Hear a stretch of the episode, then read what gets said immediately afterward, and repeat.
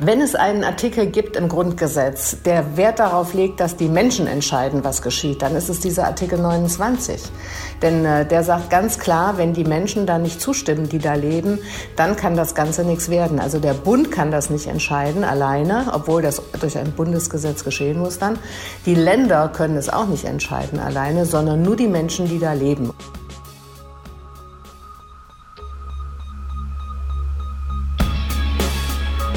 In guter Verfassung. Der Grundgesetz-Podcast. Herzlich willkommen zu einer neuen Folge vom Grundgesetz-Podcast in guter Verfassung. Mein Name ist Rabea Schlotz und bei strahlendem Sonnenschein sitze ich hier geblendet in der Podcast-Küche von Hajo Schumacher. Hallo Hajo. Geblendet von mir? Nein, von der Sonne. ja, natürlich von der Sonne. Wie, was heißt hier natürlich von der Sonne? Ja, Ja, es, ähm, äh, es ist auch noch strahlend blauer Himmel, den man in Teilen sieht hier aus dem Hinterhof. ja.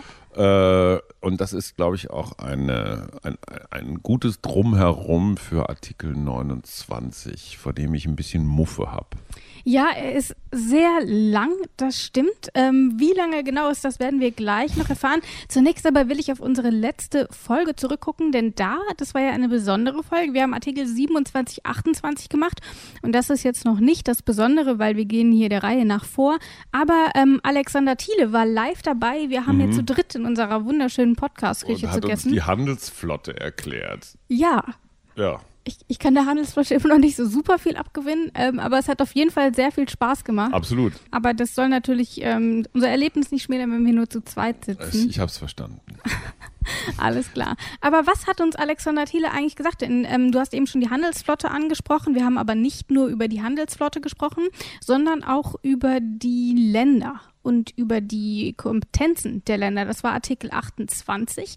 Und Artikel 28 ist ja einer der wichtigeren im Grundgesetz, will ich es mal sagen, ohne irgendeinen Artikel als unwichtig bezeichnen zu wollen, außer vielleicht den mit der Handelsflotte.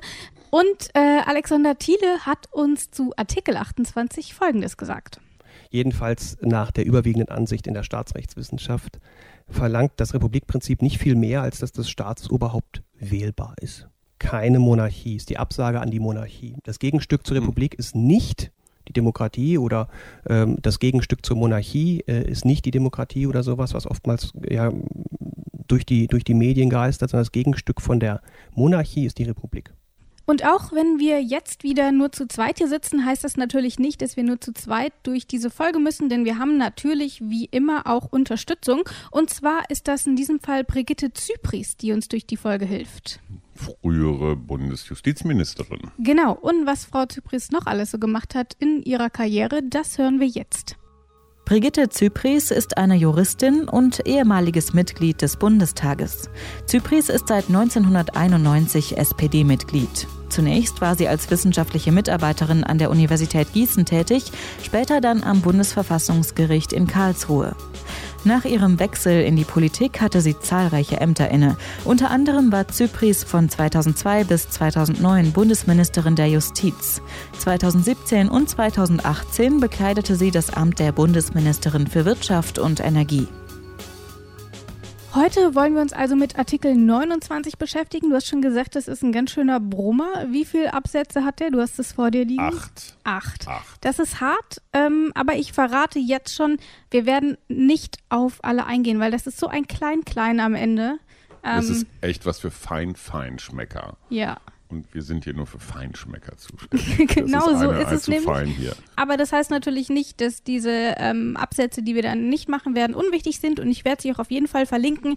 Da kann es sich dann jeder noch einmal durchlesen. Aber wir werden uns jetzt nicht im Detail damit aufhalten. Wir werden aber alle Zuschriften honorieren und zum Vortrage bringen, die sich äh, um die Absätze kümmern, die wir ausgelassen haben. Also wenn es ja Experten gibt, Ja. die sich dazu äußern möchten, herzlich willkommen. Genau, ähm, da könnt ihr uns natürlich wie immer an grundgesetz.detektor.fm schreiben, aber bitte beachtet dabei, wir zeichnen hier nicht tagesaktuell auf. Das heißt, wir antworten gerne auf eure Nachrichten und wir besprechen das gerne auch in der Sendung. Aber wir können es dann halt nicht, ja genau, es dauert dann halt immer ein bisschen, aber wir vergessen das dann natürlich nicht. So, jetzt gehen wir aber mal weiter. Was passiert denn hier eigentlich? Ähm, ich würde sagen, wir fangen mit Absatz 1 an und hören einfach mal rein, was da so drin steht. Das Bundesgebiet kann neu gegliedert werden, um zu gewährleisten, dass die Länder nach Größe und Leistungsfähigkeit die ihnen obliegenden Aufgaben wirksam erfüllen können. Dabei sind die landsmannschaftliche Verbundenheit, die geschichtlichen und kulturellen Zusammenhänge, die wirtschaftliche Zweckmäßigkeit sowie die Erfordernisse der Raumordnung und der Landesplanung zu berücksichtigen. Also, das heißt erstmal, unsere Bundesländer sind nicht in Stein gemeißelt. Ähm, dass es aber welche geben muss, da sind sich alle einig. Und wie viele es geben muss, darüber ist man sich offenbar nicht einig. Ich erinnere mich an das Gespräch mit Philipp Amthor.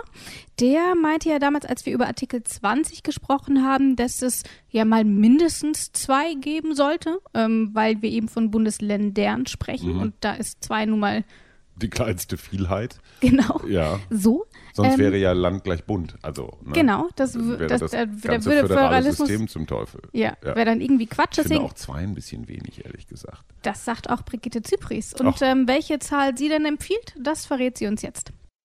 Na, das würde man sicherlich juristisch sehr kontrovers diskutieren und würde bestimmt zu dem Ergebnis kommen, dass zwei nicht reichen. Aber vier, darüber könnte man dann schon wieder reden.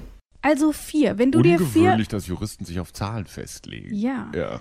Ähm, aber das ist ja nur die Mindestanzahl. Ja. Wie wir sehen, wir haben aktuell 16, das heißt, äh, eigentlich ist es Open End. Aber ja. irgendwann gibt es natürlich nach oben hin keinen Sinn mehr. Und nach unten hin halt ehrlich gesagt auch nicht. Aber wenn du dich auf vier Bundesländer. Bei drei kannst du immer zwei gegen einen machen, glaube ich. Ja. Und deswegen ist das auch zu wenig. Und hm. bei vieren hast du zumindest mal dieses 2-2 Pari ja. Pari, 3 gegen 1, da hast du wahrscheinlich wechselnde. Ich meine, wenn jetzt alle von einem, von einer Partei regiert oder führend regiert werden, ja. hättest du auch nicht so rasend viel Abwechslung.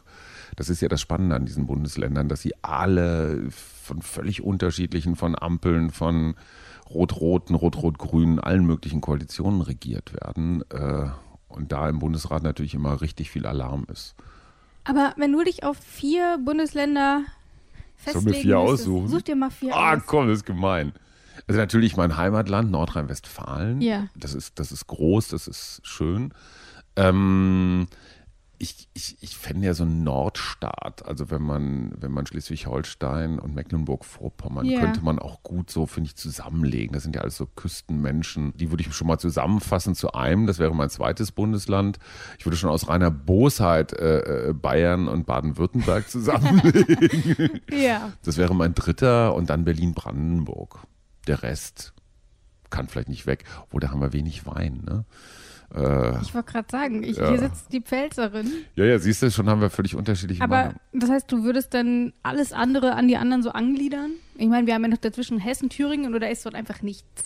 Also Hessen und Thüringen zum Beispiel kann man, glaube ich, auch zusammenfassen. Dann kann man Rheinland-Pfalz, da deine Heimat, das ist ja so eine Beigabe. Das ist ja so ein besseres Saarland, oder?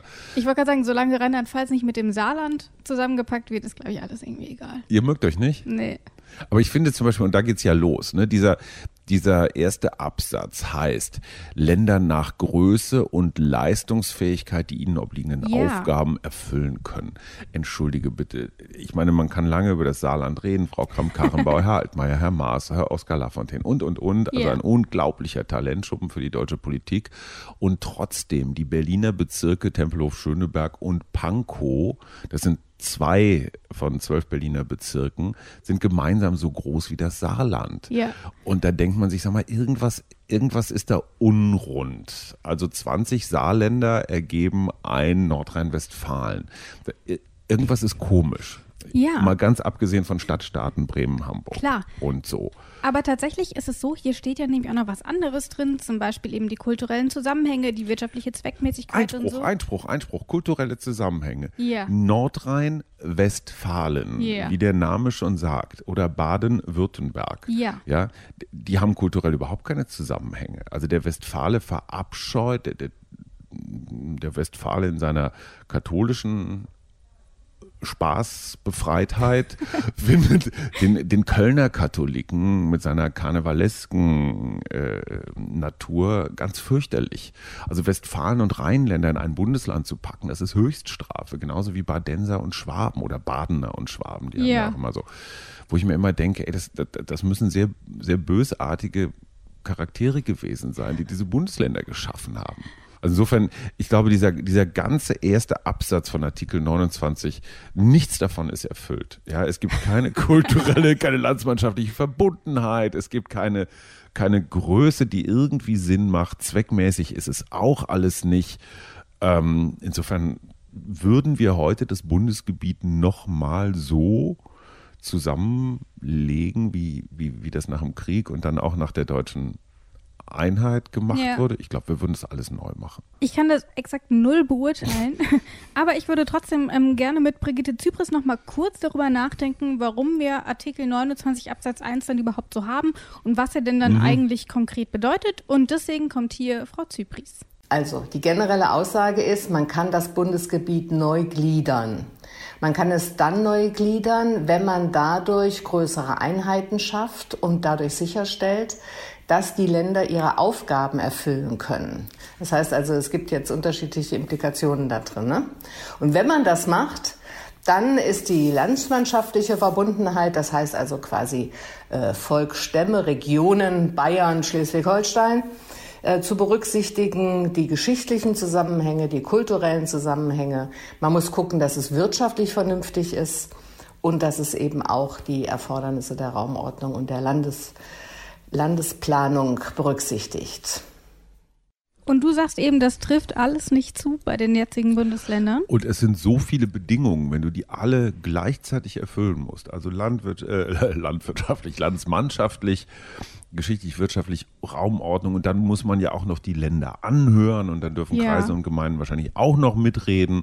Mit anderen Worten, völlig unmöglich, hier irgendwas neu zu ändern. Wir haben das ja vor 20 Jahren, vor gut 20 Jahren mal versucht mit Berlin und Brandenburg, mhm. was sehr, sehr naheliegend war, Berlin und Brandenburg ja. zu fusionieren, weil ah, es macht irgendwie keinen Sinn, dass die ganzen Steuerzahler, die in Berlin arbeiten, dann am Stadtrand so ein bisschen in Brandenburg wohnen und da ihre Steuern mhm. zahlen. Also es wäre auch von der Größe her, ich habe keine Ahnung, wie viel wären wir zusammen, wie sechs Millionen geworden, wäre jetzt auch nicht so riesig. Ähm, das hätte man schon alles machen können und selbst das wollten die Menschen nicht. Aber wenn du mal schaust, offensichtlich scheint ja der Großteil der Deutschen damit zufrieden zu sein, so wie es jetzt ist, weil großartige Bemühungen, irgendetwas daran zu ändern, gibt es nicht. Also es gibt keine Volksbegehren, es gibt nicht irgendwelche Protestaktionen dadurch, dass äh, das. Man hat sich arrangiert, oder? Also ich meine, es ist ja auch so ein bisschen Folklore, dass sich, wie gesagt, in Baden-Württemberg die Badener und die Schwaben sich ja. einfach so, das ist so Folklore, dass man sich hasst. Das wird dann beim Fußball ausgelebt. Oder? Eben, ich glaube, so dramatisch ist es ja alles auch gar nicht. Man frotzelt da immer so ein bisschen, genauso wie jetzt, ich kann das nur auch bei mir. Ich sag mal, sagen. in Spanien zum Beispiel, der Katalane findet ja, ja dass gut. er was Besseres ist. Und der möchte ja mit diesen, mit, mit dem Normalspanier, mit dem Durchschnittsspanier ja. nichts zu tun haben. Die Südtiroler finden sich auch nicht so richtig nee, mit dem klar. Sizilianer in einem Stamm. Aber in Deutschland gibt es solche Sachse, richtigen abtrünnigen Ideen Du kommst aus Leipzig.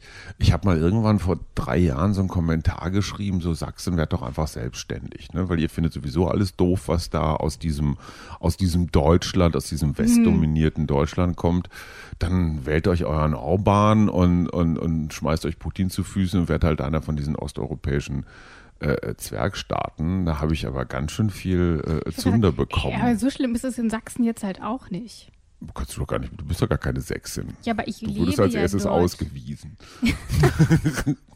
Nein, aber, aber, aber der Sachse hat schon auch geschichtlich so ein, so ein Selbstverständnis von, er ist so sein eigener Staat. Und das ne? sehen so wir August auch beim Bayern, der Starke. Beides sind genau, der Bayer ist auch so. Ja, aber ich glaube, so richtig wegwollen tut dann irgendwie doch keiner. Und ich glaube, so im Länderfinanzausgleich. Aber ich glaube, so im Großen und Ganzen sind dann doch irgendwie alle ganz zufrieden. Und deswegen, ich würde einfach mal weiterschauen, was wir denn hier noch so haben. Mhm. Denn wenn es denn jetzt tatsächlich ähm, dazu käme, dass die Bürger sagen, na, wir wollen das irgendwie mal anders haben, äh, dann würde auch hier Artikel 29 äh, greifen und was da genau drin steht, das hören wir jetzt und das steht nämlich in Artikel 2 und 3 und die hören wir auch einfach mal zusammen einfach an. Absatz 2 Maßnahmen zur Neugliederung des Bundesgebietes ergehen durch Bundesgesetz, das der Bestätigung durch Volksentscheid bedarf. Die betroffenen Länder sind zu hören. Absatz 3 Der Volksentscheid findet in den Ländern statt, aus deren Gebieten oder Gebietsteilen ein neues oder neu umgrenztes Land gebildet werden soll, in Klammern betroffene Länder. Abzustimmen ist über die Frage, ob die betroffenen Länder wie bisher bestehen bleiben sollen oder ob das neue oder neu umgrenzte Land gebildet werden soll. Der Volksentscheid für die Bildung eines neuen oder neu umgrenzten Landes kommt zustande, wenn in dessen künftigem Gebiet und insgesamt in den Gebieten oder Gebietsteilen eines betroffenen Landes, deren Landeszugehörigkeit im gleichen Sinne geändert werden soll, jeweils eine Mehrheit der Änderung zustimmt. Er kommt nicht zustande, wenn im Gebiet eines der betroffenen Länder eine Mehrheit die Änderung ablehnt. Die Ablehnung ist jedoch unbeachtlich, wenn in einem Gebietsteil, dessen Zugehörigkeit zu dem betroffenen Land geändert werden soll, eine Mehrheit von zwei Dritteln der Änderung zustimmt. Es sei denn, dass im Gesamtgebiet des betroffenen Landes eine Mehrheit von zwei Dritteln die Änderung ablehnt.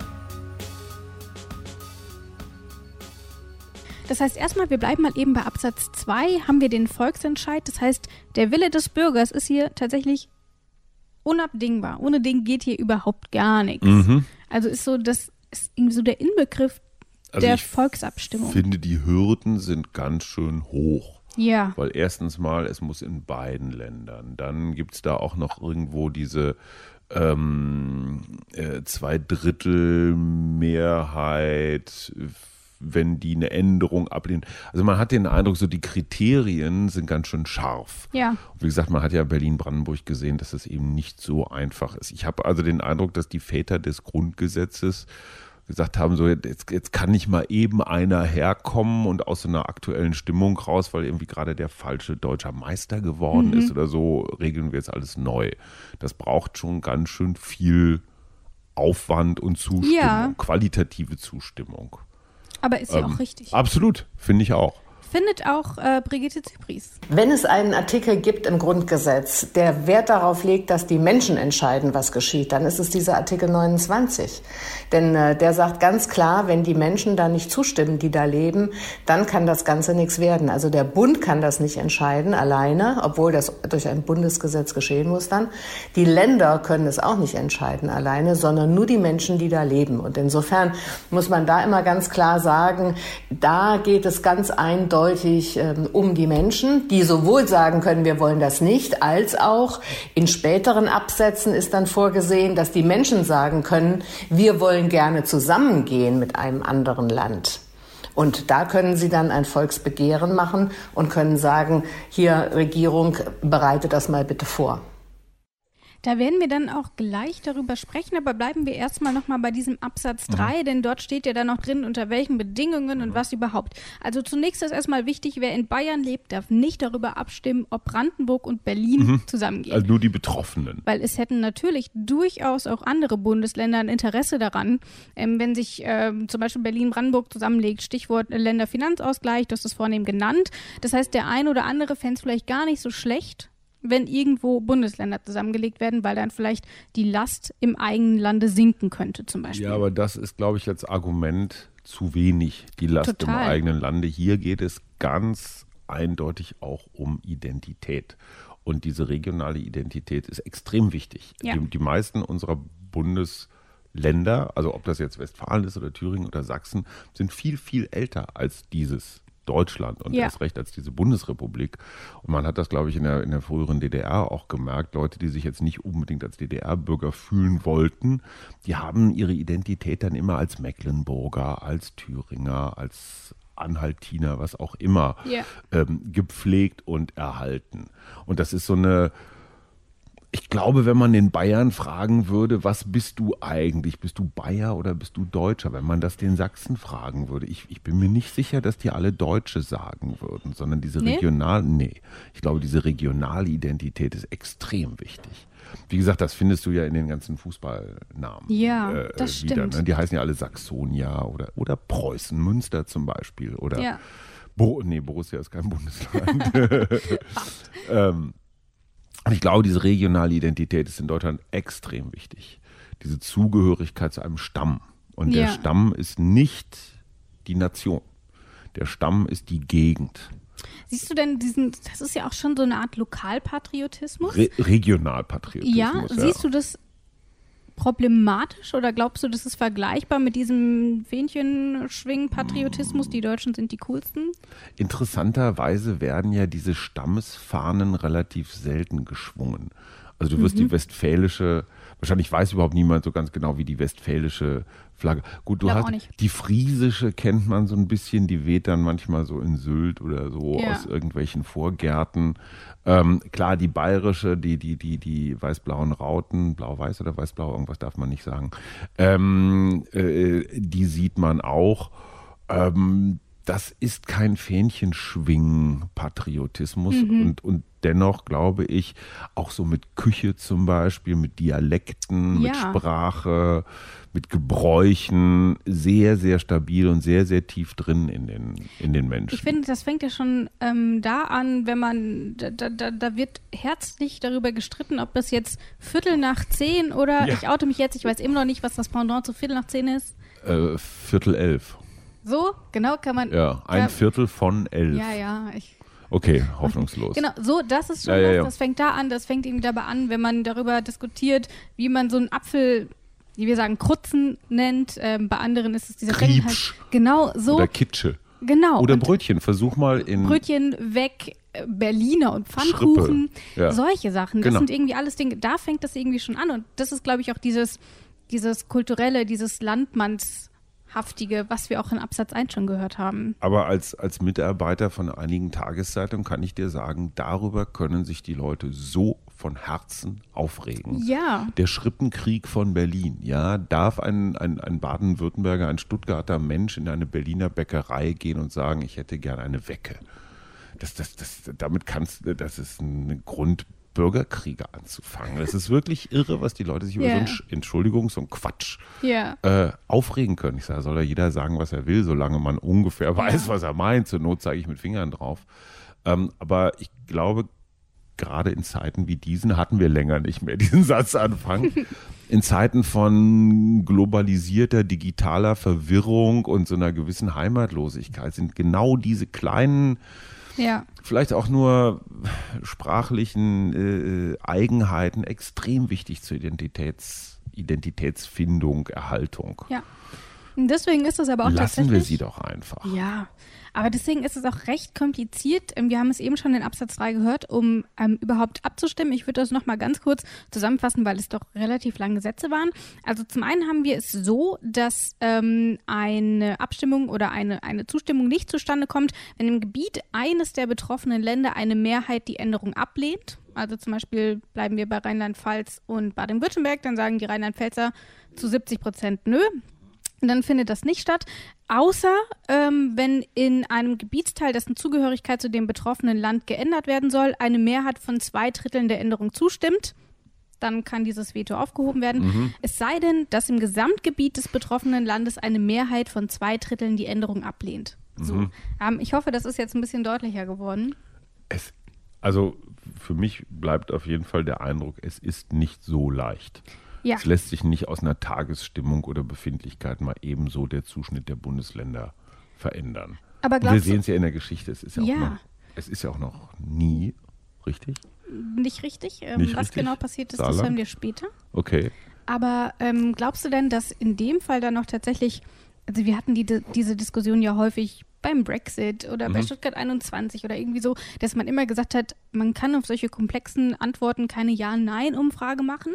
Aber glaubst du, dass das hier ein geeignetes Mittel ist? Ich meine, wie will man die Bürger denn sonst einbeziehen? Ähm, ich, am Ende müssen Voten, die, die das Volk entscheidet, immer Ja, Nein sein, mhm. dafür oder dagegen.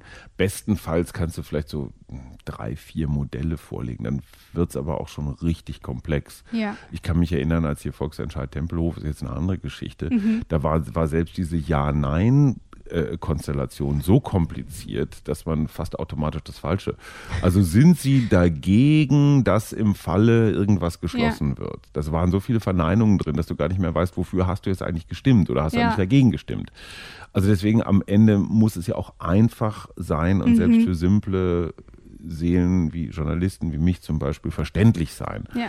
So, ein zweiter Punkt, der mir ganz wichtig ist, neulich habe ich mit so ein paar Verwaltungsexperten, das sind ja Menschen, von denen man immer denkt, die sind so sehr trockene Brötchen. Mhm. Das stimmt auch. Die haben mir einen Zahn gezogen, weil so ein ganz kleiner Teil von mir ist dann doch so ein bisschen wirtschaftsliberal. Und ich dachte, aber da kann man doch ganz viel sparen, wenn man jetzt also die Behörden von zwei Bundesländern zusammenlegt ähm, dann braucht man weniger Verwaltung, weniger Beamte und, und, und hat nicht ähm, so viele Mitarbeiter und nicht so viele Kosten. Und die haben gesagt, das Zusammenlegen und dann neu justieren mhm. und so, das ist vom Aufwand her gibt sich das gar nichts. Ja. Also diese angeblichen Ersparnisse, die da herbeifantasiert werden, die gibt es wirklich nur in der Vorstellung von irgendwelchen Unternehmensberatern, aber nie in der Re Realität, weil ein Beamtenapparat es immer noch geschafft hat, sich zu erhalten und zu vermehren. Das ja. ist irgendwie so ein Naturgesetz. Und deswegen sind diese ganzen Einsparungsgeschichten auch durch Kreisneuzuschnitte und Zusammenlegungen immer äh, meistens überschätzt. Ja. Immer meistens ist auch schön. Immer meistens. Wir gehen mal ein bisschen weiter zu Absatz 4. Wir haben ihn eben kurz angeschnitten, aber was genau schon drin steht, ähm, das hören wir jetzt. Absatz 4 wird in einem zusammenhängenden, abgegrenzten Siedlungs- und Wirtschaftsraum, dessen Teile in mehreren Ländern liegen und der mindestens eine Million Einwohner hat, von einem Zehntel der in ihm zum Bundestag Wahlberechtigten durch Volksbegehren gefordert, dass für diesen Raum eine einheitliche Landeszugehörigkeit herbeigeführt werde, so ist durch Bundesgesetz innerhalb von zwei Jahren entweder zu bestimmen, ob die Landeszugehörigkeit gemäß Absatz 2 geändert wird oder dass in den betroffenen Ländern eine Volksbefragung stattfindet. Ähm, wir bleiben bei der Pfalz, äh, die streckt sich über mehrere Bundesländer, sofern mhm. man das so sehen möchte. Und dann sagen die eben, wir möchten zu einem Bundesland gehören mhm. und eben nicht auf drei aufgeteilt sein. Und dann ähm, haben wir eben auch diesen Raum mit dieser einer Million Menschen, ähm, mhm. ähm, die darin leben müssen. Aber was Absatz 4 denn eigentlich genau bedeutet, ähm, das erklärt nochmal Brigitte Zypris. Naja, da geht es halt darum, wenn man Teile eines Landes wegnehmen will und mit einem anderen Land zusammenlegen will. Ähm, also um bei Ihrem Beispiel von vorhin zu bleiben, wenn man äh, nur das Rheinland nimmt und nicht die Pfalz oder nur die Pfalz und nicht das Rheinland und das zusammenlegt mit einem anderen Land, was daneben an ist, dann kann man das auch nochmal machen. Aber das ist etwas, was ähm, in der Praxis noch keine Bedeutung gespielt hat. Das hat also noch viel weniger mhm. ähm, eine Bedeutung in unserem Alltag ähm, als überhaupt die Neugliederung der Bundesländer.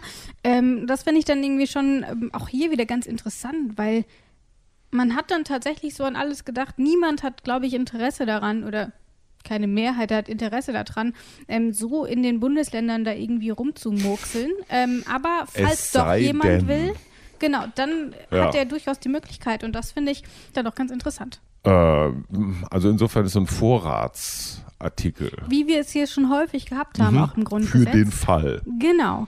Und ähm, wir haben es ganz am Anfang der Folge schon angekündigt, wir werden nicht alle Absätze behandeln. Und jetzt ist es auch soweit, denn ähm, Artikel 5 bis 8 skippen wir jetzt einfach mal und ähm, man kann sie, wie gesagt, dann unter detektor.fm nachlesen. Und ich hoffe, dass die Hörer uns das verzeihen, dass wir das jetzt erstmal nicht so super detailliert behandeln. Spätestens, wenn sie sie gelesen haben, vielleicht, weil es ja. sind tatsächlich Dinge, die sind zum Hören ja, mühsam. mühsam. Sagen wir es, genau. Also nicht, dass, dass, wir uns hier den anstrengenden Teil sparen wollen und nur die netten Sachen machen. Das ist auf keinen Fall der Fall, denn wir machen stattdessen was anderes, was vielleicht doch für äh, nicht weniger interessant ist, würde ich sagen. Ähm, denn wir wollen darüber sprechen, inwiefern Artikel 29 denn überhaupt im Gesamten für Deutschland eine Rolle gespielt hat. Mhm. Wir haben schon viel darüber diskutiert, darüber das Emotionale und ähm, wie das alles aussieht. Aber was ist denn tatsächlich eigentlich passiert? Haben wir denn jemals schon mal Länder neu gegliedert, neu aufgeteilt, getrennt, zusammengelegt. Ähm, Deutsche Einheit. Ja. Die sogenannten neuen Länder. Genau, das ist aber etwas, ähm, was wir ja schon für Artikel 23 hatten. Das war nämlich bevor der Europa-Artikel daraus wurde, mhm. war dort ja die deutsche Einheit geklärt mhm. und dann eben auch quasi nachdem dann die deutsche Einheit vollzogen wurde, wurde er dann ausgetauscht gegen mhm. den Europaartikel. Das hatten wir schon. Das ist nämlich hier deswegen gar nicht gemeint. Ähm, aber es gibt tatsächlich andere Beispiele, in die wir jetzt einfach mal reinhören werden. Und den Anfang machen wir einfach mal mit Berlin-Brandenburg. Du hast es schon gesagt, mhm. es gab den Versuch, Krachen gescheitert. Und warum, das hören wir jetzt. Hört man Berlin-Brandenburg, dann denkt man heute einfach nur an die Region im Nordosten Deutschlands. Hätte aber auch anders kommen können. Und dann würden wir heute an das Bundesland Berlin-Brandenburg denken. 1996 wurden die Berliner und die Brandenburger zur Wahlurne gebeten. Damals sollten sie über einen Zusammenschluss ihrer Länder abstimmen. Wie wir heute wissen, ist es nicht zu einem Zusammenschluss gekommen. Vor allem die Brandenburger hatten sich mit großer Mehrheit dagegen ausgesprochen. Lediglich 36,57 Prozent aller Stimmen entfielen auf ein Ja zur Zusammenlegung. In Berlin waren es immerhin 53,4 Prozent. Und das Projekt ging gleich doppelt baden. Zum einen fehlte es an ausreichend Zustimmern. Und zum anderen wurde nicht einmal das Zustimmungsquorum erreicht. Dass die Ergebnisse so unterschiedlich ausgefallen sind, zeigt, wie komplex solche Zusammenlegungen sind. Gerade am Beispiel Berlin-Brandenburg zeigt sich das sehr deutlich. Denn obwohl Berlin flächenmäßig nur einen Bruchteil Brandenburgs ausmacht, leben dort mehr Menschen als im umliegenden Bundesland. Das hätte auch Auswirkungen auf die Politik in einem gemeinsamen Staat. Aber auch Berlin hätte Nachteile gehabt. Zum Beispiel wäre die Landeshauptstadt Potsdam gewesen und eben nicht mehr Berlin. So haben die Bürger also gegen die zahlreichen notwendigen Kompromisse gestimmt. Und alles ist beim Alten geblieben. Hast du das damals miterlebt? Warst du da schon in Berlin? Ich war damals noch nicht in Berlin und ich kann mich erinnern, so ein bisschen, so ein bisschen Brexit-Déjà-vu. Hm. Für mich war völlig klar, dass sie sich natürlich zusammenlegen, ja. weil es irgendwie einfacher ist. Ja. Und mir war überhaupt nicht klar, dass der Brandenburger, der gilt ja jetzt nicht so als der lauteste oder auffälligste oder sowas. Ja. Mir war überhaupt nicht klar, wie viel landsmannschaftliche Identität der Brandenburger hat. Und zwar gar nicht unbedingt jetzt mit Fahnen schwingen und wir sind mhm. die Größten, sondern eher, ich sag mal, in so einer Abwehridentität. Wir wollen mit Gegen diesen, Berlin? ja, wir wollen mhm. mit diesen verschuldeten, nichtsnutzigen, vielleicht auch ein bisschen multikulturellen ja. Hauptstädtern nichts zu tun haben. Das ist was völlig anderes. Und Brandenburger Dorf und Berlin-Kreuzberg, ja. da liegt einfach ganz schön viel dazwischen. Und so aus praktikablen Gründen zu sagen, wieso ne, machst du die Schilder weg und dann ist alles eins, ja. das ist echt zu kurz gedacht. Ja. Aber kurz denken ist ja meine Spezialität. Wir haben aber auch ähm, ein Beispiel in Deutschland ähm, und zwar ist es das einzige Beispiel in Deutschland, bei dem es eine solche Neugliederung tatsächlich gegeben hat. Und zwar war das beim Bundesland Baden-Württemberg. Das ist nämlich noch gar nicht so alt. Ach komm.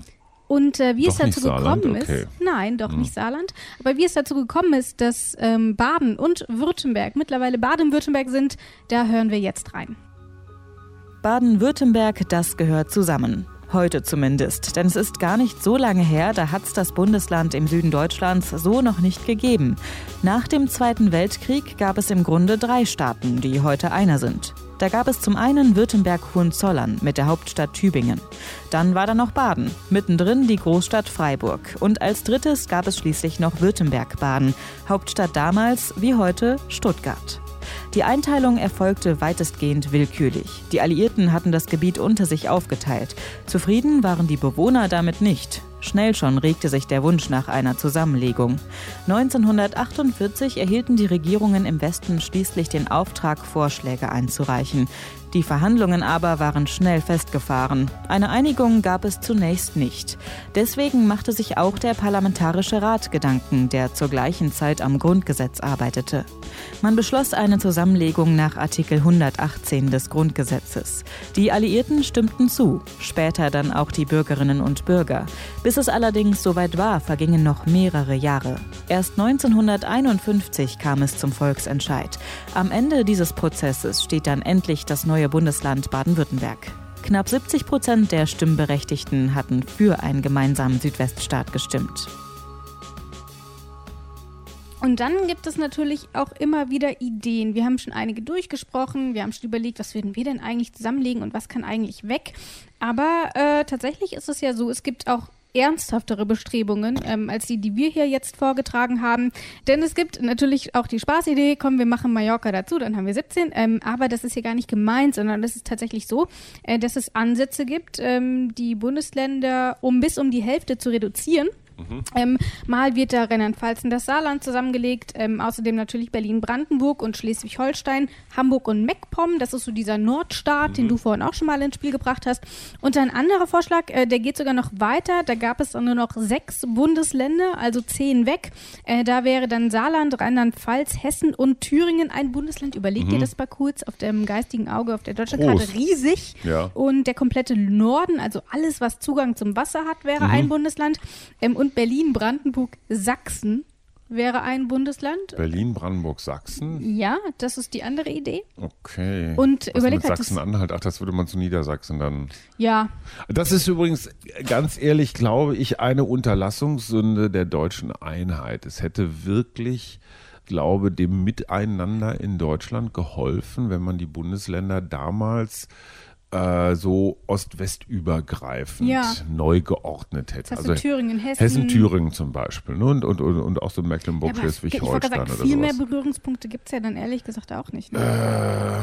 Äh, Thüringen hätte, ach so, Thüringen hatten wir ja schon. Sachsen-Bayern. Äh, Sachsen-Bayern wäre ein bisschen, hätte ein bisschen schmale Grenze gegeben.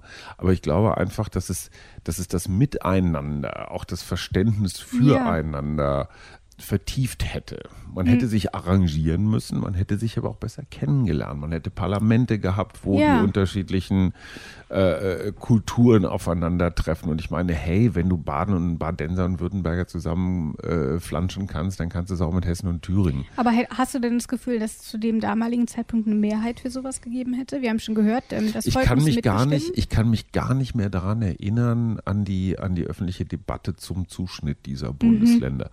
Mhm. Im heutigen Rückblick nach 30 Jahren würde ich sagen, es wäre ein Versuch wert gewesen. Natürlich hättest du Nordrhein-Westfalen nicht so ohne weiteres, also jetzt als sehr westliches mhm. Bundesland, äh, äh, mit irgendeinem Ostbundesland. Es hätte nicht für alle geklappt, ja. ähm, aber es, es wäre für mich ein, ein Zeichen, wir wollen was miteinander, wir wollen voneinander mhm. lernen, auch wir sind gleichwertig. Es hat ja. ja, für mich auch was von, von Augenhöhe, wenn man Bundes... Und ich sage so, das sind die Guten, die Alten aus dem Westen und die ziehen jetzt die armen Neuen mit durch. Also es, es wäre symbolisch und kulturell ein Gewinn gewesen. Ja. Es hätte auch gezeigt, der Westen gibt was. Ne? Hessen hätte sich geöffnet und gesagt, hey, wir breiten die Arme aus, liebes Thüringen, kommt her. Ich hätte es toll gefunden, ja. aber das ist so das Romantische in mir. Aber vielleicht haben unsere Hörer und Hörerinnen ja auch noch die eine oder andere Idee. Schickt sie uns gerne. Dann ähm, werde ich sie noch nachträglich in den Online-Artikel packen und vielleicht schaffen wir es dann auch nochmal, ähm, uns in einer nächsten Folge darüber auszutauschen. Also immer her damit an grundgesetz.detektor.fm. Ich bin gespannt, ob da was bei rauskommt. vielleicht sind ja sinnvolle Vorschläge dabei. Und äh, da kann man ja dann mal drüber nachdenken. Vielleicht im Gegensatz zu, zu meinen, unserem, oder? Na, ja, ja, unserem. schon klar. So. Aber ähm, ich, wir haben jetzt ja schon viel darüber gesprochen, welche Ideen es gibt, aber wir haben auch darüber gesprochen, dass es im Alltag eigentlich exakt wirklich nicht vorkommt. Mhm. Ähm, das bedeutet aber nicht, dass der Artikel deswegen nicht wichtig ist. Im Alter spielt er keine große Rolle, aber er spielt natürlich im Staatsorganisationsaufbau der Bundesrepublik eine große Rolle. Die Festlegung, dass Deutschland ein föderaler Bundesstaat ist, ist eine ganz essentielle Festlegung im Grundgesetz. Und da ist Artikel 29 ein Baustein, weil der nämlich sagt, ihr könnt zwar die Länder verändern, aber ihr könnt nicht die Tatsache, dass es Bundesländer gibt, verändern. Und selbst Goldene wenn, Worte. Ja, und selbst wenn Artikel 29 jetzt vielleicht in unserem Alltag keine allzu große Rolle spielt, hat er uns zumindest mal eine sehr unterhaltsame Folge ähm, verschafft, wie ich finde. Mit sehr viel Herzblut. Es hat sehr viel Spaß gemacht, mit dir über die Neugliederung der Bundesländer zu sprechen. Über die Unmöglichkeit der Neugliederung. Auch das. Und damit sind wir für diese Folge auch schon am Ende. Es gibt natürlich wie immer noch einen kleinen Ausblick in unsere kommende Folge, denn dort sprechen wir über Artikel 30 und dort geht es um die Hoheitsrechte der Länder, also auch dort wieder ein wichtiger Bestandteil des mhm. Föderalismus. Mhm. Und dort ist es dann Günter Krings, der CDU-Abgeordnete im Bundestag. Darf ich da mal eine politische Zwischenfrage stellen? Bitte sehr. Du hast uns ja jetzt zwei CDU-Abgeordnete besorgt. Ist das ja. so deine persönliche Präferenz? Ist das so dein Verein, den du hier unterbringen willst? Nee. Gut, wir hatten auch Gregor Gysi, hast wir du uns Gregor auch schon Gysi, reingespielt? Ähm, ja, wir hatten Gregor Gysi, wir hatten ähm, Brigitte Zypris, Brigitte Zypris wir hatten Katharina Barley. Also Stimmt, eigentlich okay, habe ich okay, tatsächlich okay. versucht, es möglichst Haben ausgeglichen zu machen. Nee. Haben wir was FDP? Ja, FDP kommt auch noch. Das ah. ist dann nämlich Konstantin Kuhle. Oh, das ist ein netter. Ja. Also für ähm, die FDP ein überraschend angenehmer Zeitgenosse. das kann man, ich finde, das ist immer so mit Komplimenten wie, ach, das sieht aber jetzt besser ja, aus. genau. Okay, cool, danke. Aber auf jeden Fall, ich habe mich stets bemüht, ähm, ein möglichst ganz durchwachsenes Bild an Leuten daran zu kriegen, die aus ganz unterschiedlichen Sachen kommen. Weil natürlich Grundgesetz hat auch eine politische Lesart. Absolut. Das kann man überhaupt nicht leugnen. Nein, nein, nein. Auch Grund, ein Grundgesetz ist auch eine multikulturelle Angelegenheit. So, und deswegen ähm, hoffen wir, dass wir das hier möglichst einigermaßen ausgeglichen haben mit unseren ganzen Experten. Dank ähm, Rabea Schlotz, die die alle immer anschleppt, muss man ja auch mal sagen. Und wenn äh, Alexander Thiele Bundesverfassungsrichter wird, dann sorgt er vielleicht dafür, dass du ein Bundesverdienstkreuz kriegst für diesen Podcast. Ich finde, das sollte mindestens drin sein. Ich habe mal überlegt, ich glaube, ich sitze jetzt mittlerweile ja, also 19 Monate bestimmt schon an der Auswahl der Juristen dran. 9, 9,10 Monate, okay. so ungefähr. Und auch in der Vorbereitung so überhaupt. Also, ja. Ähm, und du klingst auch wesentlich kompetenter als noch am Anfang dieses Podcasts. Siehst du, das sind diese Komplimente, diese wo Komplimente, ich denke, die immer so wahnsinnig gerne. Alles klar, cool. Ja. Mhm. Danke, Hajo. Ja. Ähm, so. Ich glaube, wir hören jetzt auf. ich glaube auch. Ich sage Tschüss und wir hören uns hoffentlich in der nächsten Folge. Tschüss. In guter Verfassung der Grundgesetz-Podcast.